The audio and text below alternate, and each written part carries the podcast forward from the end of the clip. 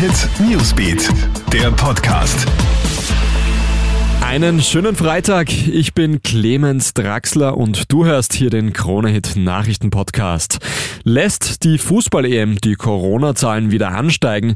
Heute in einer Woche startet ja die Euro und die könnte das Infektionsgeschehen in Europa ordentlich durchrütteln. Immerhin gibt es elf Spielorte quer über den Kontinent verteilt. Die UEFA verspricht höchste Sicherheitsvorkehrungen in Stadien. Sogar Umarmungen und High Fives auf den Tribünen sind untersagt. Doch die Stadien selbst sind gar nicht das Problem, sagt etwa Umwelthygieniker Hans-Peter Hutter. Denn nach dem Spiel wird gefeiert und wohl eher weniger an Masken und Abstandsregeln gedacht. Mitten in der Aufregung um den inhaftierten Blogger Roman Protasevich legt Weißrussland noch einen drauf. Das Staatsfernsehen hat gestern Abend ein Interview mit dem Regierungskritiker gezeigt, in dem Protasevich die weißrussische Regierung in höchsten Tönen lobt. Doch Menschenrechtsgruppen sind sich sicher, das Interview ist unter Zwang entstanden.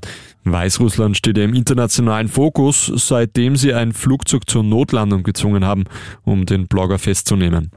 Wo kommt dieser rätselhafte Krater her? Im mexikanischen Bundesstaat Puebla hat sich mitten auf einem Feld ein großes Erdloch aufgetan, mit Wasser gefüllt. Und es wird immer größer. Vor wenigen Tagen war der Krater etwa 5 Meter breit. Jetzt misst das Loch schon fast 100 Meter. Ist also damit etwa so groß wie ein Fußballfeld. Ein Haus ist absturzgefährdet. Jetzt wird nach der Ursache gesucht. Vermutet wird, dass unterirdische Wasserströme den Boden Boden instabil machen. Und nach über sechs Jahren kannst du nächste Woche wieder eine partielle Sonnenfinsternis bestaunen. Gegen Mittag wird sich ein kleiner Teil des Mondes vor die Sonne schieben und etwas verdunkeln. Ganz so spektakulär wie 2015 wird die Sonnenfinsternis aber nicht. Der Mond wird diesmal nämlich nur etwa 5% der Sonne verdecken. Wenn du das Schauspiel beobachten möchtest, achte unbedingt darauf, deine Augen zu schützen. Eine Finsternisbrille oder Sonnenfinsterfolie kriegst du im astronomischen Fachhandel. Das war's soweit mit einem kleinen Update aus der Nachrichtenredaktion.